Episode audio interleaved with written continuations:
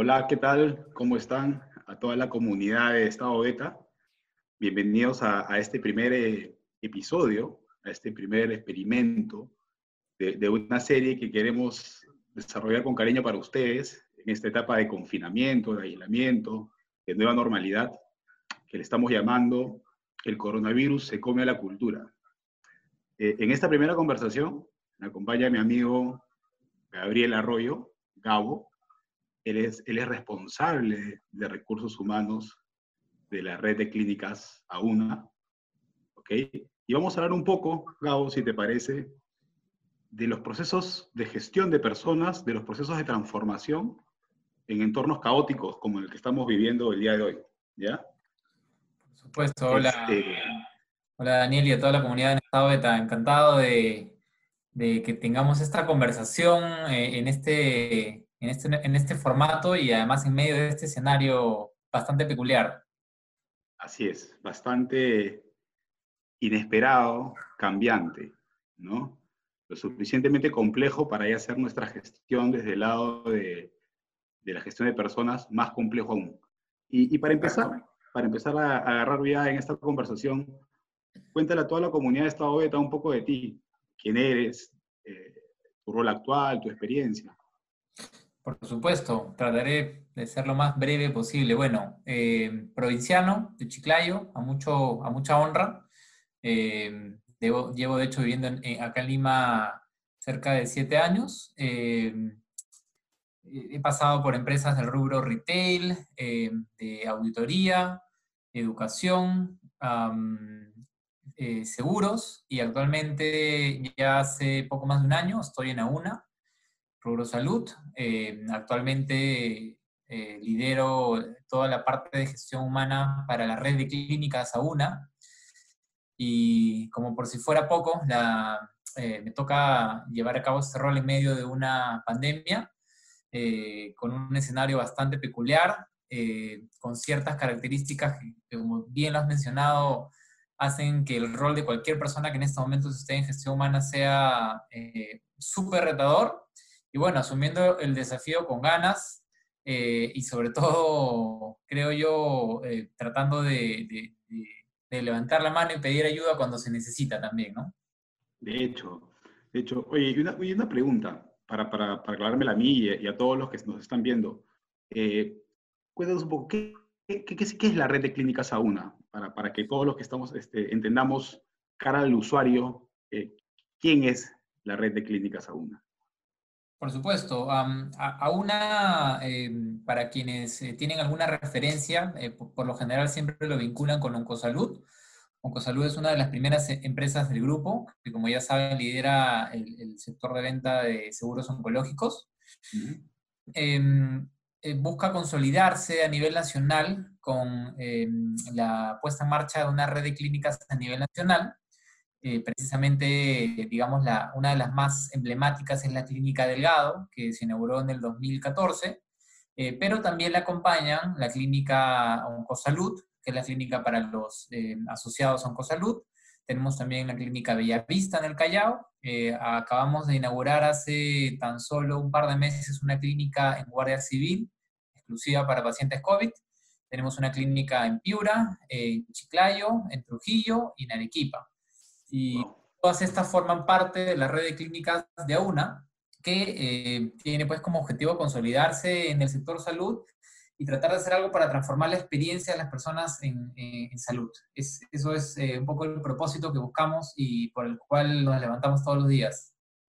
Interesante. Y me parece sumamente interesante porque, a ver, a todos eh, en la vida en el trabajo, bueno, la vida nos ha cambiado y en el trabajo y las nuevas formas de trabajar y esta nueva normalidad ha cambiado por completo, es mucho más desafiante. Pero en el sector salud, en el servicio de clínicas, debe ser brutal.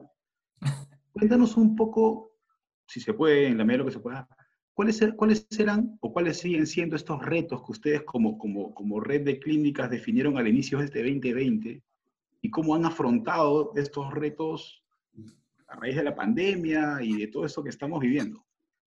Por supuesto, mira, todavía recuerdo como si fuera una novela, octubre de 2019, iniciando planeamiento, como muchas empresas, como, como muchos equipos de gestión humana, haciendo miles de planes, buscando comernos el mundo este 2020, pensando en cómo vamos a hacer para abrir nuevos negocios, cómo gestión humana va a soportar reclutamiento eh, de, posiciones para eh, incursionar en, nuevos eh, frentes, buscando comenzar a hacer cada vez más cosas en digital, tratando de, mm, de, hacer cosas que probablemente en aquel entonces para nosotros las teníamos en la cabeza y, y decíamos, bueno, vamos a hacerlas con pausa, tranquilos, eh, tenemos muchas cosas, queremos hacer muchas cosas y, las vamos a hacer siempre pensando en que este 2020 nos va, a nos va a alcanzar y nos va a dar el tiempo para hacerlo con tranquilidad, ¿no?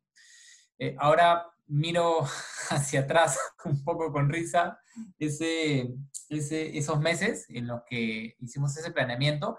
Hay algunas cosas en realidad, para serte 100% honesto, que no han variado del todo, sino que por el contrario, se han visto empujadas pero con fuerza. ¿Cuáles, por ejemplo? Te, te, cuento una bastante, bastante puntual. Por ejemplo, en la telemedicina, eh, la atención de consultas a través de lo que estamos haciendo ahora nosotros, a través del Zoom, a través de una plataforma de video, videollamadas. Lo, lo conversamos el, el, año pasado, eh, era parte de los planes de lo que podíamos hacer este año, pero de repente no era algo que pensábamos que iba a estar abierto, disponible y lanzado en abril del 2020, ¿no? Eh, y con eso además la entrega de medicamentos a través de este, delivery. Igual, decíamos, bueno, sí, cuando saquemos telemedicina, eh, la, entrega de medicamentos va a ser algo que lo acompañe y, todo va a ir a un ritmo eh, en el que salga y lo planearemos bien y nos, tomaremos tiempo, etc. La telemedicina salió literalmente, creo que dos semanas, eh, salió en dos semanas. O sea, vamos a hacer en tres, cuatro, cinco meses y salió en dos semanas y seguimos trabajando para perfeccionarla. Seguramente hay cosas que todavía tenemos por mejorar, pero fue algo que se empujó y ya despachamos medicamentos y ya hacemos alrededor de más o menos, mira, eh, el número más cercano que tengo, que probablemente sea de hace dos o tres semanas, era cerca de 130 consultas al día eh, a través de videollamada. Al día. Y la verdad que esto te lo estoy diciendo hace dos semanas, probablemente hoy en día estemos cerca de las 200 y, más. Y eso es, es, importante porque, a ver, no, no quiero sonar este, insensible con, con, esta situación, que es una situación de crisis. Eh, no, no, no, todos la, están pasando nada bien en esta situación, pero, pero también para los que tenemos la oportunidad, eh, es, un, es un entorno, valga la redundancia, de oportunidades, ¿no? De, de acelerar. De hecho, yo creo que situaciones como estas podrían ayudar a un país como el nuestro a acelerar la digitalización, eh, el e-commerce o el e-health, la telemedicina. Ojalá que también ayude a la bancarización, que ha sido uno de los grandes problemas para el cual algunos planes del, gobierno no se han podido desarrollar de, una manera más, más fluida, ¿no? Sí. Eh, pero claro, tú lo cuentas en, cinco segundos, ¿no? Que algo que se debió hacer en un año lo hicieron en dos semanas. Pero cuéntanos un poco el cómo, o sea, ¿qué, retos se encontraron en este proceso de, acelerar planes, de sacarlos adelante, de acelerar su transformación finalmente, ¿no? Por supuesto. Eh, a ver, la, pregunta que me haces me, trae, me trae también a memoria lo que, uno, uno de estos planes o uno de estos grandes objetivos que teníamos a inicio de año era la de comenzar a hacer, eh, iniciar una estructura de red de clínicas. Es decir, hacia diciembre del año pasado, eh, las clínicas tenían una, un funcionamiento con, con cierta independencia, con cierta autonomía, a pesar de que estaban agrupadas en ciertos clústeres, en ciertos grupos y uno de los planes de, este año era comenzar a hacer sinergias y comenzar, de hecho, a estructurarnos como una gran red y comenzar a aprovechar el know-how de las mejores prácticas de, las clínicas y tratar de, obviamente, replicarlo y hacer un gran equipo de red de clínicas. Esto lo pensamos y dijimos, ok, vamos a hacerlo hacia febrero. Y lo vamos a hacer pues con pausa, con tranquilidad. Eh, arrancamos febrero comenzamos a hacer algunas eh, movidas, algunos cambios, a reestructurar algunas, eh, algunos reportes, algunas cosas del organigrama, y arrancó esto, ¿no? Y como tú dices, yo lo puedo contar y parece que lo hicimos en dos semanas, pero em, enfrentar una pandemia y a la vez enfrentar un, em, una, no voy a decir reestructuración, porque en realidad lo veo más como la búsqueda de, sinergias, eh, pero obviamente detrás han habido cambios. Em, enfrentar las dos cosas en un mismo momento fue súper retador.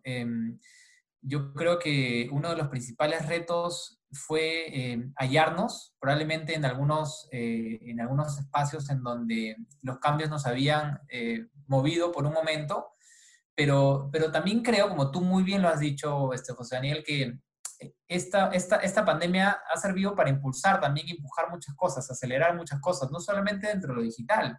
Este escenario que te estoy contando de, de, de reestructuración, principalmente nos agarró esta pandemia en medio de esta reestructuración o de estos cambios y permitió que se abrieran eh, eh, posibilidad de, que estos cambios fluyan. ¿Por qué? Porque hubieron espacios que antes no existían, en donde estábamos congregados todos los líderes de la compañía, todavía lo estamos, todavía existen esos espacios, y esos espacios obviamente han permitido que mucha de la comunicación, que normalmente, como tú sabes, eh, hubiese sido reuniones, separar salas, eh, que cuadrar agendas. Ahora ya todos teníamos una sola agenda, en esta agenda vamos a conversar de estas cosas, vamos a ponerlas sobre la mesa y vamos a hacer lo más eficiente posible para salir de estas reuniones eh, eh, con conclusiones, con acuerdos, y obviamente para hacerlo, pues todos están conectados en su casa y a la distancia de un clic, ¿no? Entonces, han habido muchas cosas de estas que han permitido que estos, que estos cambios, que estos movimientos y que que esta reorganización de la compañía fluya. Eh, eh, pero, como, como, como, tú muy bien has dicho, ¿no? No, ha sido, no ha sido fácil. Todavía seguimos moviéndonos un poquito, siempre buscando eh, que todas las sinergias que hacemos a la interna repliquen y le generen valor a nuestro usuario final, a nuestro, a nuestro paciente, a nuestro cliente, a la persona que quiere atenderse, que quiere salud. Y, y, creo que es una experiencia bastante, bastante retadora, bastante motivadora, no solamente para, para mí, para, para, quien te habla, sino probablemente para todas las personas que todavía estamos formando parte de esto, como, como, como muy bien lo has dicho, en medio de, de, un escenario en el que el sector salud cobra pues un valor eh, y, y, un protagonismo y está sobre los reflectores todos los días y, y es algo que, que creemos que estamos llevando con, con, mucho ahínco y siempre tratando de dar lo mejor de nosotros todos los días. De hecho, de hecho es, es plausible, ¿no? O sea, asegurar la operación en un entorno como el que estamos viviendo, eh, diciéndolo en claro, capacidad hospitalaria, capacidad de atención y a la par manejar un proceso de reorganización, de transformación, creo que es un escenario el libro nomás bastante retador, bastante complejo. Algo que me ha venido pasando a mí también, no sé cómo lo has vivido tú y que me gustaría que nos lo compartas, es, yo siento, desde mi experiencia, desde, desde mi rol también en el trabajo, que si bien ahora todos estamos eh, en casa trabajando, estamos más conectados que antes, ¿no? Hay mucho más coordinación, y mucha más coordinación de las que nos gusta, ¿no? Tú lo has hablado en un montón de, de charlas de, de, los beta talks, yo también, muchos colegas también, de, de, la, de la importancia en estos entornos ágiles de equipos multidisciplinarios orientados a, a tomar decisiones de que generen valor en el corto plazo. A mí me ha pasado y me está pasando y me agrada. Me agrada esa naturalidad con la que se está generando los equipos multidisciplinarios con objetivos únicos ¿Cómo, cómo, cómo, ha fluido eso contigo? ¿Cómo, cómo ha, pasado en, en, tu trabajo? Oye, que, o sea, te, escucho, te escucho hablar y, y, y, se me vienen varias imágenes a la cabeza, la verdad, este, eh, sobre todo de esta, de esta posibilidad. Yo, yo creo que es mi, es mi forma de, de verlo, ¿ah? este, y, pero cuando he hablado claro de, gestión humana más o menos que escucho. Así también lo veo yo, ¿ah? de repente me escucha alguien de, de Movistar, donde yo trabajo, y él, él, de repente su realidad es otra, ¿no? de repente, de repente, me va a pasar a mí probablemente lo mismo, pero, pero sí, o sea, lo que pasa es que mira, eh, ayer conversamos un poquito, unos minutitos, y, y salían estos comentarios que, que, nos hacían mucho sentido, ¿no? Eh, ahora te conectas en la cámara y conectas tu vida eh, personal también a la vez, ¿no? No solamente por lo que te acompaña físicamente, sino por lo que, lo que pasa muy a menudo, y es que de repente en medio de la entrevista pues se pasa a tu hijo, se pasa a tu hija, eh, tu perro ladra, este, tienes que pedir un momentito porque tienes que ir a pagar la tetera, o de repente tienes que contestar la llamada de un familiar que está enfermo, y, y eso ha permitido que al final del día conozcas más de alguien a quien de repente solamente lo conocías porque se sentaba a, dos metros más allá de ti, o se sentaba de repente a tu costado, y por lo general las conversaciones casi siempre se centraban en lo que pasaba en el trabajo. Pero ahora es como que, oye, no puedes pasar desapercibido que acaba de abrir la puerta a tu hija este, y que se ha sentado en tus piernas y que no se quiere ir, ¿no? Y, y, tienes que de repente interrumpir la conversación para hablar de eso. Y de repente te diste cuenta que la persona que estaba frente tuyo es alguien más que, que, que un analista, es alguien más que el jefe de finanzas, qué sé yo. Eh, es, es, una persona que tiene familia y, y es una persona además que, eh, que, que, comienza a tomar forma y, y, comienza a humanizar, ¿no? Para el que está al frente. Exacto. Y eso pues este, cambia totalmente el vínculo que tenías con esa persona. Eh, por si fuera poco, si a eso le sumas, obviamente, que hay más oportunidades de conectarse con mejor, eh, mejores tiempos o sin que tengas que, eh, obviamente, salir de tu casa, coger el transporte, etc. Yo creo que todo eso suma para que nos conectemos un poco.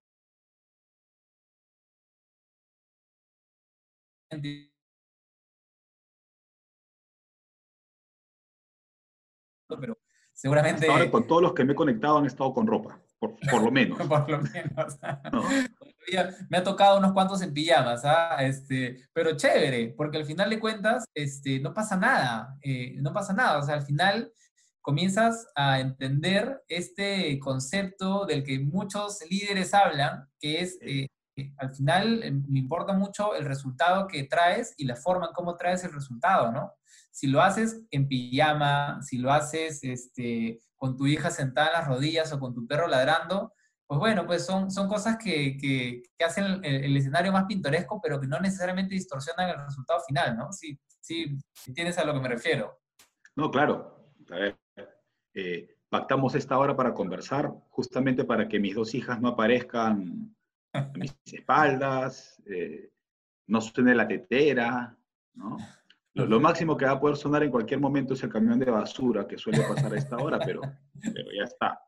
Sí. Y, y, y, qué, y, qué, chévere lo que dices porque no sé si a ti te ha pasado, sabemos un ratito de nuestro trabajo y de la coyuntura, que para ciertas personas, cuando se habla de digitalización, muchos lo vinculan mucho a despersonalización. ¿No? Alejamiento, ruptura del vínculo persona a persona, ¿no? Uh -huh, uh -huh. Este, más aún nosotros los latinos, los peruanos, que somos mucho de, del contacto sí. eh, social, ¿no? Pero, pero, pero yo siempre he creído, y, y, lo he leído mucho y lo he escuchado mucho, de que justamente lo, la digitalización va de lo contrario, ¿no? Va de, de, acercar más a la gente y humanizarla, ¿no? O sea, la digitalización, una vez lo escuché, es, es, un habilitador para que las compañías incluso sean más humanas. Y lo que tú dices también me pasa a mí, ¿no? Y, y, eso es lo bonito de tener más que una entrevista, una conversación, ¿no? O sea, el día de ayer eh, yo trato de, de tener ciertos espacios entre reunión y reunión o entre tarea y tarea para estar con mis hijas, porque una tiene cinco, la otra tiene tres. Y ellas no entienden que uno trabaja y que tiene que cumplir ciertos temas laborales. Entonces siempre me hago unos dos o tres espacios durante todo el día para darles unos 10 o 20 minutos de calidad jugando. ¿no? Uh -huh, Estábamos uh -huh. jugando la tiendecita y, y, al final mi hija me felicitó porque me porté bien en el juego y me pegó una estrellita en la frente. Y, y a, los, a los cinco minutos tenía que entrar al comité del, de mi vicepresidencia y eh, para no saturar la, la, red, exacto, para no saturar la red, este, eh, a veces apagamos la cámara. Entonces, como arranqué con la cámara apagada, no, me olvidé de la estrellita. Y hasta que luego empecé a hablar y hablar y hablar. Y yo compartí un PowerPoint. Entonces, cuando compartí el PowerPoint, yo ya no veía eh, la vista de, de la interfaz, sino yo veía mi PowerPoint. empezaron a reír y mi jefe dijo, oye, disculpa, me dice, cuéntanos un poco estrellita, ¿no? Y, fue bonito porque, porque a partir de ahí nos hicimos un alto para, mi jefe es nuevo, para preguntar eh, cómo se llama tu hija, cuántas hijas tienes. Y, así me pasa, tengo la suerte de que me pasa constantemente y, la gente creo que es mucho más humana. Y yo creo que, que eso abre un, un mundo de, de respetar y, y, valorar al otro por su trabajo, ¿no? Este, yo ya veo que ahora los chicos, y hasta uno mismo, no, tengo que ir mejor vestido al trabajo para que me valoren más. Ahora la gente trabaja, se viste como puede ese día y se le valora por el trabajo y no se le cuestiona nada. Nada. Y, y, ahí es cuando yo quisiera generar un quiebre en, esta conversación y yo esperaría que esas cosas lleguen para quedarse, ¿no? O sea, a mí me apenaría mucho que, que si mañana acabara esta pandemia, ojalá la nueva normalidad, esta famosa nueva normalidad, sea realmente la antigua normalidad. Y a mí no me gustaría que esa humanización se pierda. Y ahí te quisiera hacer una pregunta. ¿Qué, qué te gustaría, ¿Qué te gustaría no perder? ¿Qué has ganado en este tiempo en términos de dinámica de trabajo, en términos de, de gestión con tu equipo, con la organización, que no te gustaría perder una vez que, que esto concluya y, entremos a esta nueva normalidad? wow, eh, qué pregunta. Es, eh, bien, eh, me pone en un escenario medio conflictivo porque mm, obviamente quiero que esto pase, ¿no? Obvio, obvio, obvio, obvio. Sí, no, no, creo que haya nadie que no lo quiera, ¿no? Pero pero, pero sí es cierto y comparto contigo ese, ese pensamiento, esa idea de que, oye, han pasado tan, dentro de todo este escenario han cosas bien, bien interesantes y, algunas agradables, ¿no? Una de estas es, es de la que, la que venimos hablando, es la, la, la posibilidad de compartir algunas horas de trabajo desde casa. Algunos obviamente lo, lo hemos tenido que hacer más, que, más que otros por, por la naturaleza de nuestro trabajo en el sector salud es un poco complicado hablar de, esa, de ese trabajo desde casa, obviamente, porque sí, claro. es un trabajo netamente presencial. Eh, pero, pero yo estoy seguro que hay, hay, hay muchos sectores que se van a beneficiar de esta, de esta nueva forma de trabajar desde casa o de trabajar de manera remota. Eh, no solamente desde el aspecto económico, que la verdad que se han hablado ya muchas cosas y es bastante obvio lo, que las organizaciones pueden eh, ahorrar en, en, facilities o en infraestructura y trasladarlo de repente a beneficios a los trabajadores, ¿no? Pero creo que esa es una, esa es una eso, es, eso, eso, es un beneficio particular que, que, yo estoy seguro que muchos ya están valorando. Hace poco hicimos una encuesta de, eh, dirigida a las personas que estaban trabajando desde casa y cerca del 90% lo valoran, lo aprecian y, no les gustaría que cambie, ¿ah? ojo, e, ese es un dato súper interesante, o sea, ya lo están asumiendo como un estilo de trabajo que es válido eh, y que además, eh, eh, también de acuerdo con esta encuesta que hicimos, les permite, o sea, no hay mucha diferencia entre lo que conseguían trabajando físicamente y lo que consiguen ahora trabajando de manera remota. Entonces yo creo que ese es un, ese es un beneficio que muchos valoran y que yo creo que, yo honestamente creo que debería quedarse por el bien de, de, todos los que, que podemos hacer más eficiente nuestro, el uso de nuestro tiempo compartido entre nuestra familia y, y, la, y el trabajo. Em, y por otro lado, em, eh, no, me, me, voy a tener que quedar con eso de lo que hemos nuevamente estado hablando, ¿no? Y es, y es esta suerte de conexión. Em, a mí, a mí me, me, hace mucho sentido la palabra humildad, ¿no? Porque de repente bajas al llano nuevamente cuando la gente sabe algo más de ti que simplemente lo que representas con tu puesto de trabajo, ¿no? Cuando conoce que detrás tuyo hay una familia, cuando conoce que detrás tuyo hay problemas, cuando conoce que detrás tuyo hay gente que de repente se enfermó o que falleció a raíz de esta pandemia, entonces bajas al llano y te haces una persona eh, eh, con la cual pueda haber horizontalidad. Esa humildad que de alguna manera ha generado este escenario es algo con lo que a mí también me, encanta, me encantaría, espero, yo creo que esa va a ser una escena que probablemente permanezca y, para bien, Y creo que, creo que con esas dos cosas, para no hacerla más larga, me, quedaría. no, no, sé si piensas igual o... no, yo, yo no, completamente. Eh, yo complementaría desde, mi, desde mis experiencias humildad y empatía. Yo espero una sociedad mucho más empática y por ende organizaciones más empáticas y equipos más empáticos. Y también no me gustaría que se pierda este, esta dinámica que se ha generado de multidisciplinariedad, ¿no? De, nosotros hoy día para definir un protocolo, eh, estoy yo, que veo cultura y comunicación, eh, pero está el técnico de seguridad y salud, está el de laboral, está el de sistemas, porque a veces los protocolos queremos digitalizarlos, y, equipos que nunca antes habían estado juntos, respetándose, escuchándose, ya lo que, que creo que es parte, confiando en el expertise del otro, ¿no? Aquí los abelones se acabaron, ¿no? Y, yo creo que, el respeto por el especialista, por, por, el valor que cada uno puede generar, está incrementando. Totalmente. Solo quería recorrer contigo tres temitas para, para ir cerrando.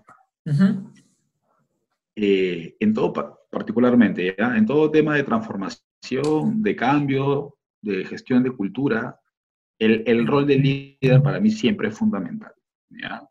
Eh, acá quiero hacer un paréntesis, es algo que yo pienso. Yo no creo que la transformación se tiene que delegar única y exclusivamente en los líderes. Yo creo que es toda la compañía, bottom up, top down, por todos lados, pero vamos, no por eso vamos a a quitarle la ponderación que tiene el liderazgo en esta ecuación, en una transformación.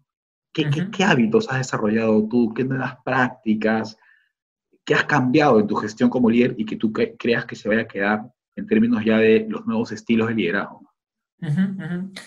Mira, te, voy a responder esa pregunta con una experiencia eh, está súper fresca. Em, eh, hace, bueno, eh, arrancó esto eh, nosotros teníamos planes al inicio, pensamos hacer ciertas cosas, pensamos que el camino iba a ser de aquí para allá, y cuando acontece esto, obviamente muchas cosas cambian a, nivel de, los planes y, también a nivel de qué hacemos, ¿no? De cómo, de cómo tomamos esta situación y también la convertimos en una oportunidad, ¿no?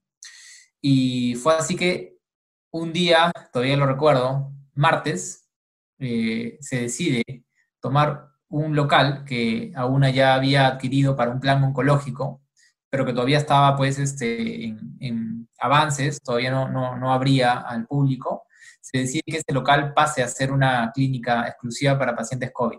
Pasó un martes, el, objetivo de esa conversación es el domingo eh, recibimos al primer paciente. Wow. Em, entonces, eh, eh, asumí el, principio, la primera parte de este, de este proyecto y eh, la verdad, el día miércoles era como que, no, el domingo que llegue el primer paciente, está bien difícil, la verdad. El día jueves llego a la clínica, era una clínica que ya tenía algo bastante avanzado de infraestructura y obviamente me tocaba armar al menos los pininos o los inicios del plan de incorporación y comenzamos a ver cómo eh, eh, reclutábamos gente, pero también eh, jalábamos gente del, resto de, clínicas, ¿no? Y mm, el día jueves, yo la verdad que estaba un poco saturado, estaba un poco agobiado y, y obviamente mi pregunta era cómo vamos a recibir a este primer paciente el día domingo. Em, así que comencé a hacer lo que a veces me resulta bien para cuando me pasan este tipo de situaciones, es que cogí mi celular y, comencé a llamar a las personas, algunas personas de la clínica de, eh, de, mi confianza o con las que tengo alguna un poco más de cercanía y a preguntarles, oye, ¿cómo ves esto? Llegamos al domingo y recibí mensajes, la verdad, bien, eh, em, bastante alentadores. Ni uno solo, eh, José Daniel, ni un solo mensaje fue de desaliento o de desesperación o de crítica. Todos los mensajes fueron, oye Gabriel, tranqui, mira, hemos pasado por algo similar hace dos, tres años con una situación así y lo conseguimos. Así que no te preocupes, esto va a salir adelante. Oye Gabriel, mira, acá tú tienes que confiar en el costado y vamos a confiar con el costado y vamos a asumir que esto va a salir bien. Bacán. Oye Gabriel, ¿sabes qué? Mira, estamos, estamos todos juntos en esto. Así que vamos a hacer todo lo que esté en nuestras manos para que esto salga adelante. Y así fue que el día, el día viernes obviamente renové mis energías y el día domingo a las 5 de la tarde aproximadamente el primer paciente llegó a la clínica.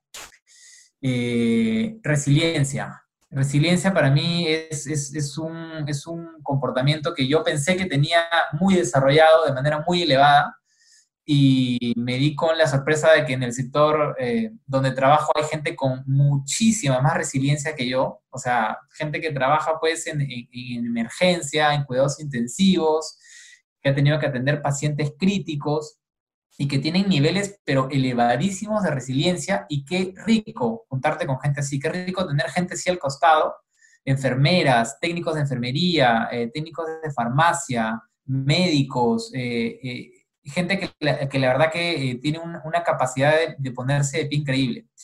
Y, esta, y, eso para mí ha sido un, eh, un comportamiento o una, una eh, competencia, por así llamarlo, que, que siento que, he, que he, encontrado que todavía existe un nivel más por, por escalar y por llegar, ¿no? Y lo he encontrado en la, la que te cuento. Sí, uno y varios, ¿no? Porque yo creo que, a ver, este, hay, que hay que ser sumamente flexibles, adaptables en este entorno y la resiliencia es, es una vitamina muy potente para eso, ¿no? O sea, lo, lo dijo Darwin, ¿no? Las, eh, las especies que sobrevivirán a los grandes cambios no van a ser las más fuertes, ¿no? sino las que se puedan adaptar más fácilmente. Y, en, y, en, este entorno pues tan cambiante, el saber levantarse y el ser resiliente es, es clave, es clave y, y, yo sé que es duro y yo sé que es ingrato y para un líder es fundamental, ¿no? Porque nosotros, yo creo por lo menos que somos el ejemplo del equipo, somos el, el soporte del equipo. también es. cierto que el equipo también tiene que soportar al líder, o sea, en el sentido de apoyarlo, no, no soportar de aguantarlo, sino de, de tolerar, de que sea su grupo de, contención. Y claro, no puedes pedirle al equipo adaptabilidad, flexibilidad, energía, resiliencia, si tú como líder no lo pregonas, no lo practicas, no lo tienes. En este escenario sobre todo. Y en este escenario sobre todo. Para cerrar, te dije tres, ya vamos a la hora la última. Y vamos a salirnos de, planos tan reflexivos. Y vamos a hablar de repente de algo con, con lo que muchos se van a sentir identificados. Todo es muy bonito, todos apuntan al mismo objetivo, equipos multidisciplinarios, humanizados, empáticos, colaborativos, pero las jornadas se están extendiendo un poquito, ¿no? De trabajo. Este, eh, yo creo que, que, que, al haber llevado la vida personal a la del trabajo y la del trabajo a la vida personal, eso al final redunda en una ecuación de jornadas larguísimas. ¿Cómo estás manejando eso? ¿Qué cambios crees que se están dando? este, ¿Qué experiencias has tenido en términos de jornada, de horarios?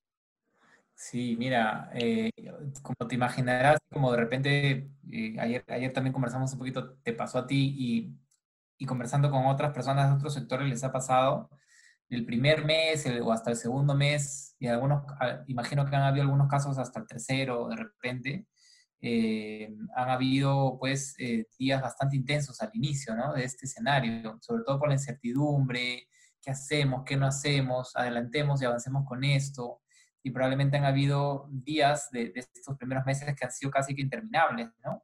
Eh, y, y, han puesto sobre la mesa pues este, eh, estos deseos compartidos de sacar algo adelante. Eh, pero definitivamente pues eso que sucedió al inicio, en, en, algún momento, tres meses de estos más de 80 días, al menos en experiencia propia, fue un tema de conversación. Que por cierto yo creo que hemos podido avanzar al respecto desde varios frentes. Hablo desde mi equipo y hablo también del, resto de equipos eh, y comenzar a hacer acuerdos, ¿no? De, eh, ¿no? Oye, eh, está bien, ok, ya pasamos de repente un momento como que súper tenso, donde las cosas eran extremadamente inciertas y caóticas y estamos ordenándonos un poco más. Y ya de repente no es necesario pues que, que, trabajemos hasta las 8, 9, 10 de la noche, de repente ya las llamadas de sábados o domingos las tenemos que ir dejando. Eh, y, y, también comenzar a respetar estos espacios durante el día para que la gente pueda pues, hacer sus cosas, ¿no? Hay mucha gente que, que cocina, eh, yo, yo a veces me meto a cocinar porque me gusta hacerlo también y cuando puedo lo hago. Eh, hay gente que tiene que atender a, a familiares mayores, a familiares enfermos, Ah, hay gente, eh, eh, hay, nosotros estamos ah, tratando de establecer algunos bloques horarios donde no haya comunicación o no se establezcan reuniones eh, para, para, que obviamente se entienda que estos bloques se respetan, que, que, por lo general son los, los bloques intermedios del almuerzo. Y también ciertos topes de horas en las cuales, oye, hagamos reuniones hasta esta hora y solo si es extremadamente necesario hagamos una después, ¿no? como te imaginas, obviamente a nivel, a nivel de, de repente de, líderes de la, de la, organización, a veces es un poquito más difícil, porque nosotros, como bien lo has dicho, tenemos el ejemplo y a veces tenemos que, ponernos algunas cosas al hombro también y sacarlas adelante. Eh, pero e, estas, estas costumbres o esta, esta jornada, yo creo que tiene que ser un tema de conversación sí o sí de la mesa. Si, si, si alguien no lo ha hecho, tiene que hacerlo eventualmente es parte de, ¿no? Sí, y tiene que conciliar y tiene que llegarse a acuerdos y tiene que ser siempre beneficioso para los que forman parte del, del, equipo, pero, pero es algo pues que, eh, que también ha transformado la forma de, de, trabajar de todos nosotros y creo que, o sea, ayer conversamos de esto, me, me, parece que tú tienes por ahí también un par de, situaciones bien pintorescas. Sí, bueno, de hecho, si te lo pregunto es porque también me pasa y, quería conversar contigo a ver cómo lo has manejado y, me parece súper, ¿no? O sea, yo creo, para cerrar, de repente esta conversación va a tener que ser publicada en parte 1, parte 2, ¿no? Probablemente. Este, a ver, así como tú te creías resiliente y te has dado cuenta que, que podía hacerlo aún más, yo humildemente siempre me consideré un líder cercano y que conocía a mi equipo, ¿no? Y, trataba siempre en la oficina con, hoy, buenos días, ¿cómo han llegado? ¿Qué tal? Nuestra primera reunión de la semana, siempre, chicos, ¿qué tal su fin de semana? Y me sentía en un nivel altísimo de, empatía y de preocupación. La cantidad de horas que le he tenido que dedicar al inicio de esta situación para entender la situación individual de cada uno de los miembros de mi equipo fue un tema importante. Yo me di cuenta que no los conocía como pensaba. Yo tenía mis estereotipos, ah, el millennial, ya debe vivir con papá, con mamá, le tienen la cama, le planchan la ropa, y no, me doy cuenta que muchos viven solos, que a muchos les ha agarrado la cuarentena solos, eh, o tienen roomie, o viven con, con papá o con mamá, y, y, y, y, los he tenido que conocer y llegar a acuerdos. Acuerdos a raíz de una anécdota específica. Un día empecé a las 6 y 30, 7 de la noche a disparar WhatsApps como loco de, temas de trabajo. Si me están viendo mis amigos de, mi equipo, los chicos del equipo, sabrán quién fue la primera que me cuadró. Y me dijo, José, ya basta, pues, ¿no? O sea, ya, ya es de noche. Eh, mañana hablamos, pues, ¿no? Y, yo lo entendí, pero no lo voy a negar, ¿ah? me piqué un montón. No me gustó mucho esa, esa parada eh, que me hicieron. Y me, quedé con esa espinita un par de días, sobre todo cuando hubieron, empezaron a haber algunas reuniones de trabajo y yo preguntaba por alguna de las personas de mi equipo que no se conectaba porque estaba en el supermercado, o que no se conectaba porque eh, justo tenía que cocinar o atender un tema en casa. Y ahí dije, no, acá tenemos que hablar o sea, no se trata de trabajar 14 horas, pero se trata de llegar a acuerdos, ¿no?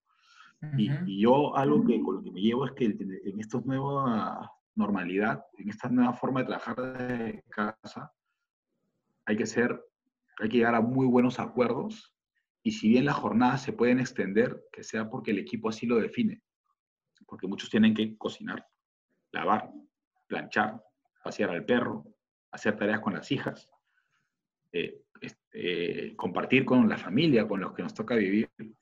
Y, y eso fue un reto inicialmente. Nos costó, ¿ah? nos costó una, dos semanas que yo dejara de presionar al equipo fuera de horario de trabajo.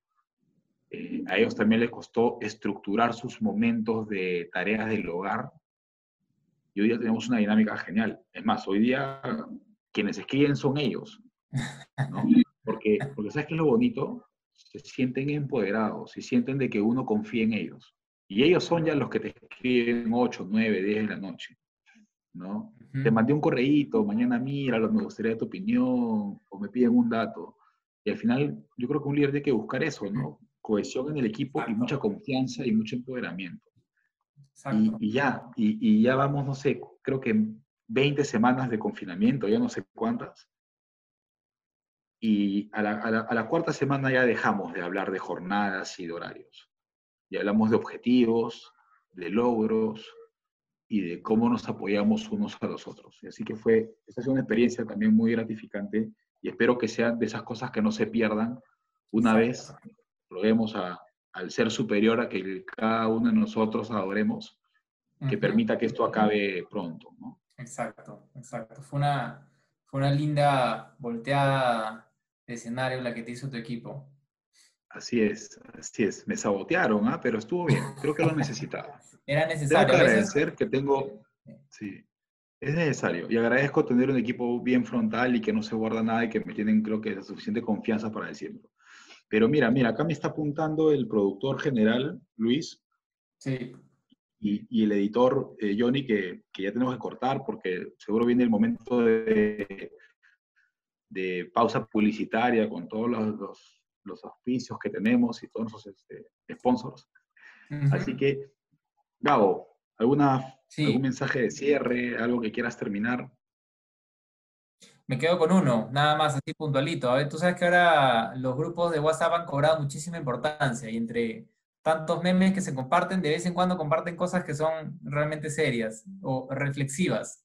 Esta, este, esta imagen que me compartieron de, no sé si la habrán de repente leído, eh, pero a mí me gustó muchísimo de Ibn Sina, que es este médico y filósofo persa, considerado padre de la medicina moderna, que escribió, la imaginación es la mitad de la enfermedad, la tranquilidad es la mitad del remedio y la paciencia es el comienzo de la cura. Eso es. Qué bonito. Oye, muchas gracias. Yo no quiero terminar sin antes hacer un último experimento de un ping-pong beta, ¿ya? Ya la primera palabra o frase corta que se te venga a la mente con algún, con algo que yo te vaya a decir. Esto no está ensayado, ¿ah? No, no, no. Cultura. Amor. COVID. Incertidumbre. Liderazgo. Resiliencia. Agilidad. Corre que te alcanzo. Estado beta.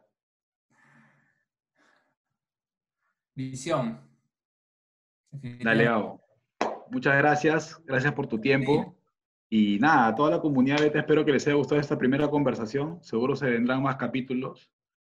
No sé si es eh, dale like, suscríbete, swipe up. Eh, algo, algo, algo.